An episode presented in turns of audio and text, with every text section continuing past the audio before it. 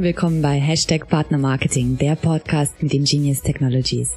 Heute unterhalten wir uns mit Johannes Rauner von Projector und wir sprechen über Trends und aktuelle Entwicklungen im Bereich Partner Marketing. Viel Spaß dabei!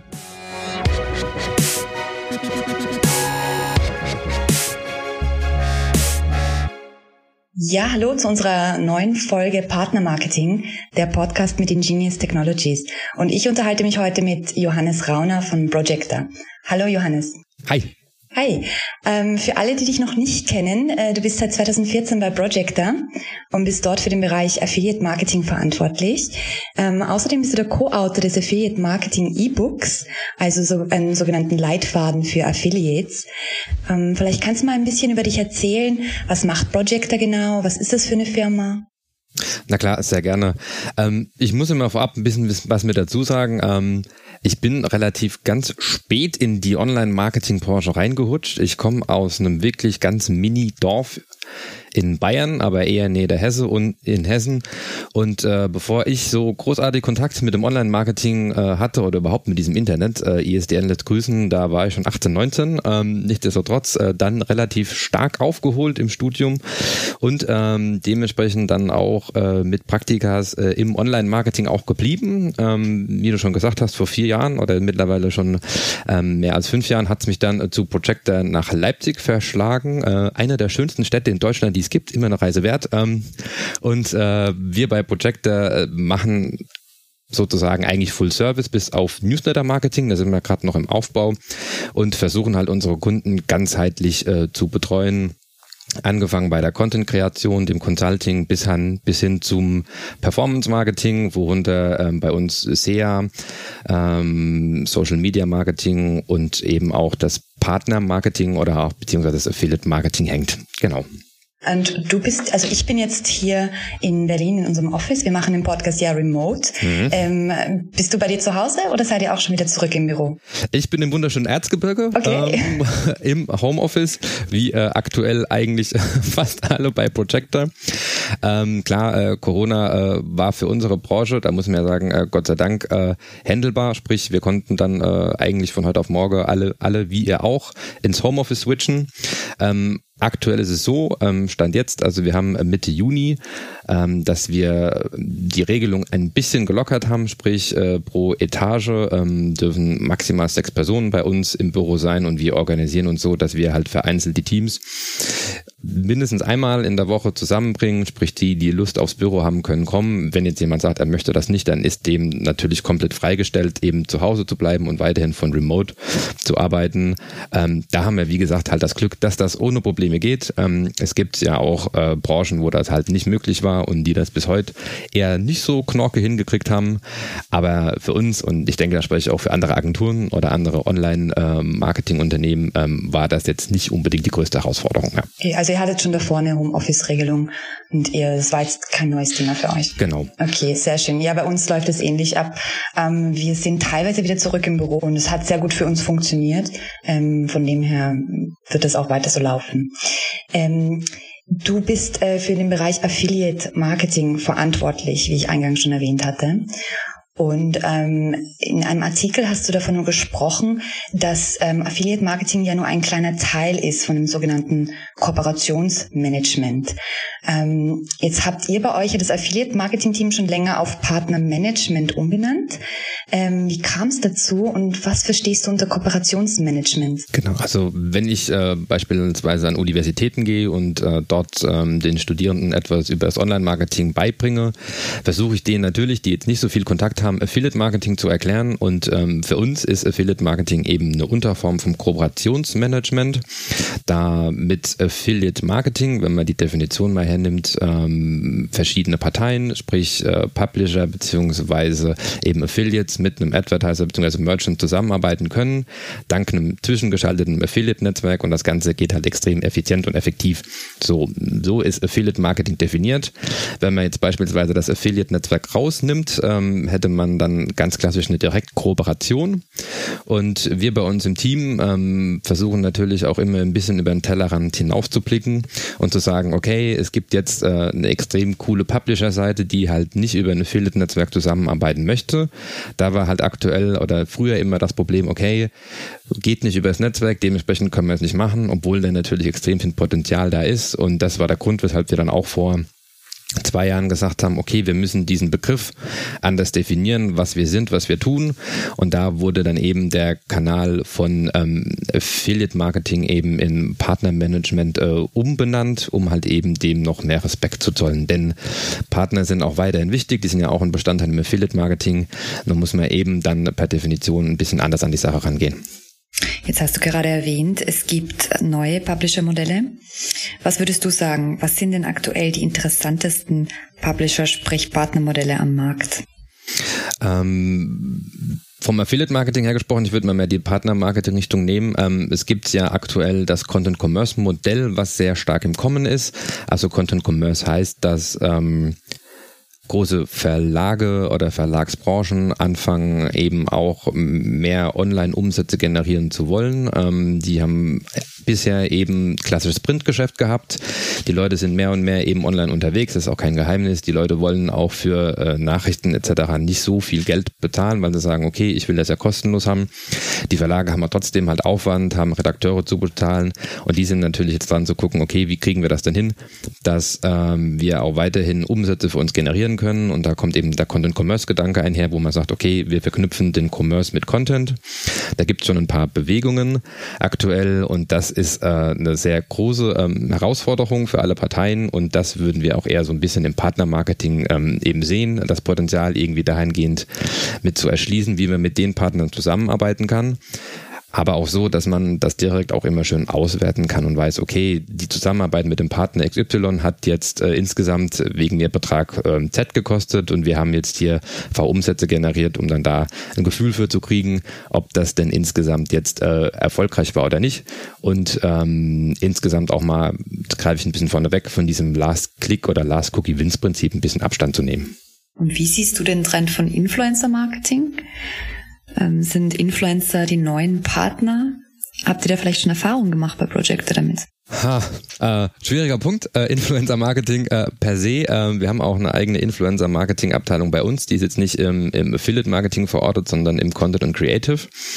Ähm, Influencer-Marketing hatte ja vor oh, ich müsste lügen, ein, zwei Jahren so einen richtig krassen, extremen Hype, ähm, wo wir uns auch bei uns in den Partnerprogrammen kaum vor Anfragen haben irgendwie schützen können. Also sprich, äh, für jede Woche ist da eine Anfrage eingetrudelt. Ähm, das hat in der Tat aber jetzt auch nicht unbedingt das beste Bild auf das richtig coole Influencer-Marketing gelassen, denn ähm, es wurde halt auch relativ viel Schmu äh, betrieben, unserer Meinung nach. Also sprich, ähm, da wurden Profile erstellt, da wurden ähm, äh, Follower dazu gekauft, da wurde Interaktion mit dazu gekauft, um halt da die Follower nach oben zu treiben und je mehr Follower du auf dem Profil hast als Influencer, desto in Anführungszeichen wichtiger bist du dann auch. Und äh, ich, also wir hatten so das Gefühl, dass Unternehmen dann natürlich auf den Zug mit aufgesprungen sind und dementsprechend ähm, mit den Influencern zusammengearbeitet haben, ohne das irgendwie strategisch zu betrachten, denn das ist eigentlich der wichtigste Punkt. Man muss erstmal gucken, will ich einen Mikroinfluencer, also jemand, der jetzt keine Ahnung unter 50.000 hat oder will einen Makroinfluencer wie Daniela Katzenberger etc., dann ist das natürlich eine komplett andere Hausnummer. Ähm, man muss halt schauen, passt zu meiner Marke, äh, wie kann ich das auswerten, was ist meine Strategie hinten dran. Und dann kann Influencer-Marketing ähm, wirklich cool sein. Dann ist es auch fernab von jeder Nische. Wir betreuen einen Online-Shop für Schweißzubehör und machen auch in der Tat da eben äh, Influencer-Marketing natürlich jetzt nicht zu vergleichen mit einem Online-Shop für Taschen, der halt die klassische äh, Influencerin hat, die die Tasche dann mit ins Bett nimmt und das mit lustig fotografiert. Da geht es eben darum, den Content richtig cool miteinander zu verknüpfen und dann einem YouTuber, der halt äh, ein absoluter Schweißprofi ist, der 20, 30.000 äh, YouTube-Abonnenten hat, die halt immer seine Videos mit angucken, dass der halt äh, bestmöglich mit unterstützt wird und dann ist die Zusammenarbeit, wenn es strategisch gemacht wird mit Influencern, dann natürlich auch extrem fruchtbar.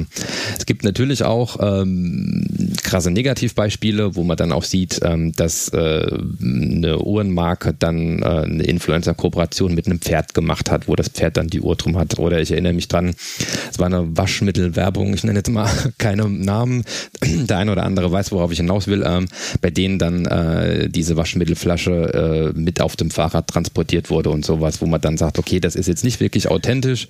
Ähm, da kann man jetzt nicht unbedingt davon ausgehen, dass das auf die lange Sicht, sprich die Strategie hinten dran, so sinnvoll war, denn es hat eigentlich äh, primär eigentlich dazu geführt, dass die Leute sich so ein bisschen drüber lustig gemacht haben.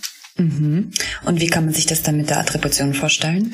Na, die Attribution, ähm, wenn wir jetzt ähm, mal das klassische Affiliate-Marketing nehmen, und das ist auch kein Geheimnis, ähm, das ist zu 95% der Fälle ähm, Last Click Wins. Und wenn wir uns jetzt vorstellen, wir haben einen Influencer, der das Ganze ähm, mit seinem Instagram, bleiben wir bei Instagram-Kanal äh, pusht, dann können ja ab einer bestimmten Größe äh, Story Swipe-Ups benutzt werden und dann landet man in der Tat dann auch äh, in dem Instagram-Browser. Wenn man dann kauft, ähm, würde dann ja direkt der Sale im Netzwerk mit einlaufen. Wenn man aber erstmal noch was bisschen anderes anschaut, insgesamt ein bisschen unterwegs ist, haben wir natürlich dann hier das Problem, dass dann der Umsatz, der durch diesen Influencer generiert wurde, nicht mehr sauber zugeordnet werden kann, da er eventuell durch andere Kanäle überschrieben wird. So, das ist im Affiliate-Marketing ähm, gang und gäbe, hätte ich jetzt fast gesagt, sprich dementsprechend, dass alles, was am Anfang von der Customer Journey, sprich des Kaufprozesses ist, ähm, würde dementsprechend wegfallen, beziehungsweise nicht mehr sauber attribuiert werden. Es gibt die Möglichkeit, mit etwaigen Assist-Vergütungen da ein bisschen mehr Einblick zu bekommen. Aber da ist es insgesamt so 95 Prozent meiner Meinung, die immer noch alles Last Click oder Last Cookie Wins machen und auch nur den Affiliate-Kanal betrachten und nicht die anderen Kanäle insgesamt mit, ähm, dass das dann dementsprechend schwierig wird. Es gibt natürlich andere Möglichkeiten. Es gibt Startups, die dann sagen, gut, wenn äh, ich über die einen Influencer buche, dann haben die eine Technologie, die jetzt ähm, bei einem Swipe-Up äh, zwingen, dass nicht der Instagram-Browser geöffnet wird, sondern der normale Browser auf dem Handy, dann ist es noch ein Ticken sauberer, das Ganze zu machen. Äh, es gibt aber auch die Möglichkeit, ganz klassisch mit Gutscheinen zu arbeiten und in meinem Fall wäre das jetzt zum Beispiel Johannes 10, mit dem es jetzt 10% Rabatt äh, auf XY gibt und dann ist das vielleicht so ein Weg für eine Erfolgsmessung, um zu sagen, okay, damit kann ich dann auch äh, die Einlösungen messen und kann das dann hochrechnen und vergleichen, um ein Gefühl dafür zu bekommen, ob das jetzt erfolgreich war oder nicht. Ähm jetzt hast du schon ein bisschen vor, vorgegriffen. Ähm, und zwar, ihr habt in eurer Affiliate-Auslese im Mai, ähm, ihr published ja immer die aktuellen Themen, mhm. zum Beispiel auch ähm, jetzt die Änderung des Konsumverhaltens gerade nach der Corona-Krise. Und da scheinen gerade Gutschein- und Dealportale ja besonderen Zuwachs bekommen zu haben. Ähm, wie siehst du da die weitere Entwicklung? Äh, Stichwort Konjunkturpaket hm, da muss man mal gucken. Ähm, die letzten zwei Monate waren ja nicht nur für uns ähm, hier in Agenturen oder bei euch eine Herausforderung, sondern auch komplett für äh, alle in Deutschland und auf der Welt. Ähm, von uns war das ein, wir blicken von Tag zu Tag und gucken, wie ähm, die Online-Welt, in der wir ja tätig sind, funktioniert. Ähm, den Uplift bei äh, den äh, Cashback, Gutschein und Dealpartnern äh, hat man insgesamt auch gesehen, wobei es natürlich ein bisschen von der Branche auch abhängt. Ne? Ähm, die Reisebranche müssen wir, sind wir uns einig, da komplett ausklammern. Also sprich, ja, ähm, da war es natürlich so, dass äh, die von heute auf morgen durch diese Ausgangsbeschränkungen und die Reisesperre eigentlich komplett eingebrochen sind. Ähm, TUI, ähm, Flüge, äh, Fluege.de etc. Bei denen war es natürlich so, die mussten extrem dann alles runterfahren, weil keiner mehr gebucht hat ähm, und die Leute natürlich ihr Geld eventuell noch zurückhaben wollten. Wenn man jetzt aber die klassische E-Commerce-Branche nimmt und äh, beispielsweise das schaut, was oder da mal betrachtet, was die Leute gemacht haben, sprich alles, was Baumarktsortiment war, ging durch die Decke, alles, ähm, was auch Richtung Elektronik ging, ging durch die Decke, auch Möbel, weil die Leute eben jetzt die Zeit genutzt haben, um vielleicht den Garten irgendwie hübsch zu machen, um vielleicht dann doch noch ein bisschen zu renovieren und da eben jetzt die Baumärkte eigentlich größtenteils auch zu waren, hat sich das Ganze natürlich Richtung Online verlagert. Die Auslieferung hat ja Gott sei Dank äh, noch stattgefunden, sprich für unsere Branche war das schön. Dementsprechend lässt sich auch so der äh, Anstieg bei den ähm, Modellen mit erklären, denn ähm, wir haben auch gesehen, dass die Budgets sich äh, teilweise im Vergleich zu dem, was geplant war, verdoppelt oder sogar verdreifacht haben. Natürlich da extrem viel Volumen generiert wurde. Natürlich das Volumen nicht eingeplant war, sprich dann gab es dann auch Kapazitätsengpässe, ähm, Waren war nicht lieferbar ähm, oder war komplett ausverkauft, worauf man dann sagen muss, okay, dann müssen wir jetzt hier halt runterfahren, weil wir nicht hinterherkommen, weil die Leute eben jetzt mehr online shoppen. Und äh, von uns wurde dann die Öffnung zum Beispiel von den Baumärkten auch ähm, mit Spannung erwartet, um zu gucken, wie ist es jetzt, bricht jetzt zum Beispiel online komplett ein, aber den Trend haben wir irgendwie jetzt auch nicht gesehen. Also sprich, äh, es ging ein Stück zurück, klar, ähm, hängt aber auch damit zusammen, dass sich vorher viele äh, natürlich mit äh, Pflanzen, Gartenstühlen und Liegen eingedeckt haben. Ja. Aber insgesamt war es so, dass wir einen Rückgang erwartet haben, der nicht kam. Und jetzt, wo zum Beispiel auch die Möbelhäuser wieder geöffnet haben, gingen wir auch noch von einem stärkeren Rückgang aus oder von etwaigen Rabattschlachten, weil natürlich jetzt die ähm, stationären Händler auch irgendwie ihre Ware loskriegen müssen. Aber den Effekt haben wir jetzt auch nicht gesehen. Ähm, Wenn es jetzt Produkte waren, die jetzt nicht unbedingt in den Bereich äh, Möbel, Gatten und so einzuordnen sind, dann hatten wir am Anfang in der Tat so einen kleinen Drop. Also sprich jetzt nicht äh, notwendige Produkte, sondern einfach so, ach, ist nice to have, eine neue Tasche. Da war zu Corona-Zeiten in der Tat so, dass da ein Rückgang war, aber dann nach zwei, drei Wochen spürbar wieder ein Anstieg war. Also sprich, äh, der Drop ging dann wieder einigermaßen zurück, da äh, die Menschen dann mit Corona, wenn man das so sagen darf, fast schon ähm, ja, sich dran gewöhnt hatten und wussten, okay, das ist erstmal ein Dauerzustand und dann wieder so ein bisschen, soweit es möglich war, zur Normalität zurückgekehrt sind. Genau. Ich glaube, viele, die davor nicht so Online-Shopping-affin waren, die, die haben das jetzt als neue Norm angenommen. Ich meine, nicht nur das, unser gesamtes Leben ist ja ein Stück weit digitaler geworden und das wird sich auch langfristig auf das Konsumverhalten auswirken. Genau, und der äh, Juli wird ja auch noch so ein bisschen von uns mit Spannung erwartet. Also im Juli wird ja äh, die Mehrwertsteuer gesenkt, ähm, sprich, äh, die wird reduziert, so als äh, Konjunkturpaket, als kleiner Anstoß jetzt in Corona-Zeiten. Ähm, Zeit der Verlautbarung die Daten genau kann man natürlich jetzt schwer auswerten, aber haben wir so ein bisschen das Gefühl, dass etwaige äh, Käufe aufgeschoben werden, in der Hoffnung, dass dann ab äh, Juli mit der Änderung ähm, eben äh, die wieder getätigt werden, weil ja eine Reduktion dann heißt, ich muss weniger dafür ausgeben, ähm, wenn der Rabatt denn zum Beispiel weitergegeben wird. Ähm, von dahergehend äh, sind wir mal gespannt auf den Juni, wie der jetzt komplett verläuft oder auch was jetzt äh, bei uns im Affiliate Marketing oder im Partner Marketing die etwaigen Stornoquoten anbelangt, weil ich mir vorstellen kann, dass viele jetzt von ihrem Widerrufsrecht Gebrauch machen und die Ware zurückschicken und dann einfach das gleiche nochmal im Juli bestellen. Aber das wird wahrscheinlich die Zukunft zeigen, wie das ausgeht, ja. Es steht uns also eine spannende Zeit bevor. Mm, bei Projector hast du dich äh, auch vor allem dem Kanal Preissuchmaschinen gewidmet mhm. Und diesen als zusätzliche Leistung etabliert. Wieso gewinnen deiner Meinung nach Vergleichsportale immer mehr an Bedeutung?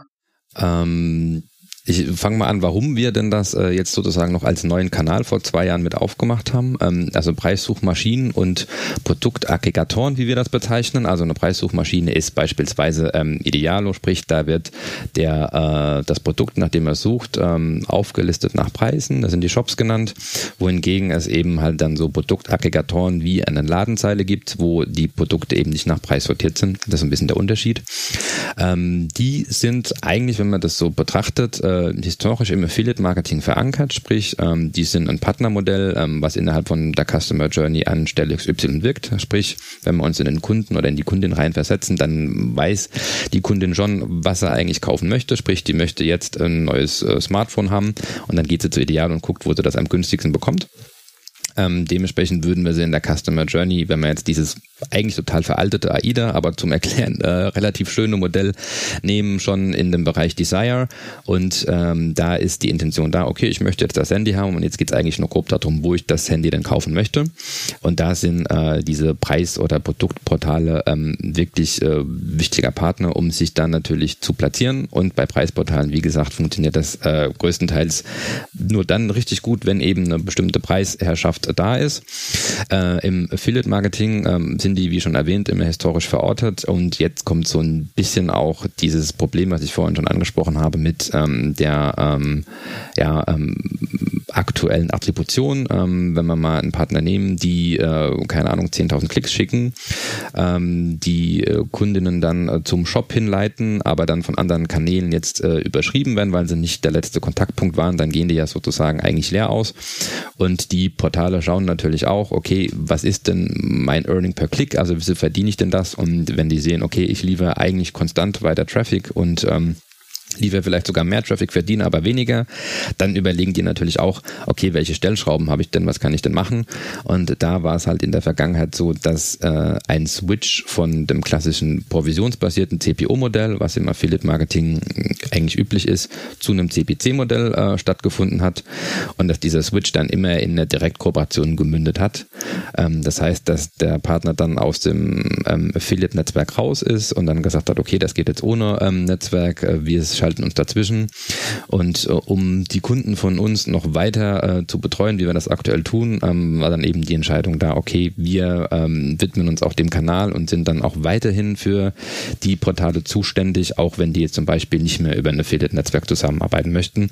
Und so ist der äh, PSM-Kanal äh, geboren. Wir haben das mit bestehenden Kunden erstmal getestet und sind jetzt seit äh, letztem Jahr sozusagen auch für größere Kunden äh, aus dem E-Commerce-Bereich tätig und ähm, haben dann Klickbudgets von 50.000 Euro grob im Monat, die wir natürlich auf die Partner verteilen, aber eben bedingt durch die Attribution äh, rausgenommen aus einem Affiliate-Netzwerk. Wenn das Dynamische kommt, ähm, das ist so der Ausblick, den ich auch immer gebe, kann es auch in der Tat sein, dass die vielleicht auch wieder zurückswitchen in äh, ein Netzwerk, in ein CPO-Modell, ähm, wenn ähm, dann insgesamt die komplette Customer Journey eben mit ähm, vergütet wird und nicht immer der letzte Kontaktpunkt. Das ist so der Ausblick, den ich insgesamt da auch sehe. Ja. Mhm. Und welche Rolle nimmt das Plattformgeschäftsmodell dabei ein? In dem Plattformgeschäftsmodell, wenn man das ähm, mal so versucht ähm, zu skizzieren, da wäre es dann in der Tat so, dass äh, wenn man eine Plattform hätte, über die man das abwickeln kann, dass dementsprechend dann auch über die Plattform kommt und dann wäre alles gebündelt eben in dieser Plattform mit drin. Also sowohl der Affiliate Affiliate als auch diese etwaige Direktkooperation und man kann dann insgesamt die komplette Customer Journey wunderbar mit auswerten und muss jetzt nicht zwischen Tools switchen oder sich darum kümmern, dass eben man nochmal eine übergestülpte Plattform über die bestehenden Tracking-Lösungen hat, ähm, weil irgendwann hat man dann, keine Ahnung, zehn Zahlen und muss dann gucken, okay, nach welcher richte ich mich denn jetzt? Und das ist dann äh, das ähm, äh, Plattformmodell, äh, wo man sagt, okay, da äh, sollte eigentlich theoretisch die Reise hingehen, um halt Budgets sinnvoll zu investieren. Mhm, stimmt. Aktive Cookie-Einwilligungen von Nutzern, ähm, E-Privacy, DSGVO, Browserregulierungen, ITP, ECP. Ähm, das Ganze führt natürlich auch zu einer zunehmenden Verunsicherung in der Branche, hm. ob Transaktionen dann überhaupt noch richtig getrackt ja. und zugewiesen werden können. Wie siehst du das? Ähm, welchen Einfluss nimmt das denn auf bestehende Provisionsmodelle? Also für uns im Affiliate Marketing ist das in der Tat oder im Partner Marketing äh, extrem kritisch. Ähm, ich war auch immer überrascht, wie ähm, wie wenig dieses Thema überhaupt, äh, wie wenig diesem Thema Betrachtung geschenkt wurde. Also sprich, äh, dass da so Larifari jetzt fast gesagt mit umgegangen wurde. Also wahrscheinlich ist ganz viel im Hintergrund passiert, aber ich hätte mir da irgendwie mehr Rabauts gewünscht, denn ähm, das ganze DSGVO, E-Privacy-Richtlinie, E-Privacy-Verordnung-Thema ähm, hat äh, extreme Auswirkungen auch für uns äh, im Partner oder auch im ähm, Affiliate-Marketing, denn wir vergüten ja eigentlich provisionsbasiert, sprich die Kundin kauft und der Partner bekommt dann für die vermittelte Kundin eine Provision. Wenn wir jetzt aber irgendwann das Problem haben, dass wir äh, nicht mehr sauber messen können, dann können wir ja für die vermittelte Kundin dem Partner ja auch keine Provision zahlen und dann haben wir ein Riesenproblem. Das Problem besteht natürlich auch für Google Ads als auch für Facebook. Ähm, allerdings ist es bei denen ja so, ähm, die verdienen ja trotzdem weiterhin, also sprich klassisch Google Ads per Klick, sprich Google klickt auch weiterhin seine ähm, CBT-Kosten äh, eingespielt. Äh, bei uns sieht es natürlich dementsprechend komplett anders aus. Und ähm, da ist es in der Tat auch so, dass da absolut viel äh, Unwissenheit herrscht. Und ich bin ehrlich, auch bei mir ist da absolut ganz viel Unwissenheit, wenn man versucht, sich einzulesen in das Thema und denkt, ah, jetzt habe ich es verstanden, liest man auf einmal wieder einen anderen Artikel und denkt sich so, okay, ich habe es jetzt doch wieder nicht verstanden, weil es so viele unterschiedliche Meinungen gibt und auch das ähm, Planet 49 ähm, Urteil, was der Bundesgerichtshof jetzt ähm, im Mai ähm, dann auch ähm, sozusagen den EuGH bestätigt hat, ähm, das äh, sagt, okay, äh, voreingestellt äh, darf jetzt da kein Kästchen im Cookie-Banner sein. Ähm, allerdings äh, können wir jetzt davon ausgehen, okay, was ist denn jetzt mit dem Affiliate-Marketing, mit unserem Tracking oder im Partner-Marketing mit dem Data-Light-Ansatz, wo wir eigentlich nur zuweisen, okay, Partner, Sale gemacht, Umsatz, hier kriegst du deine Provision.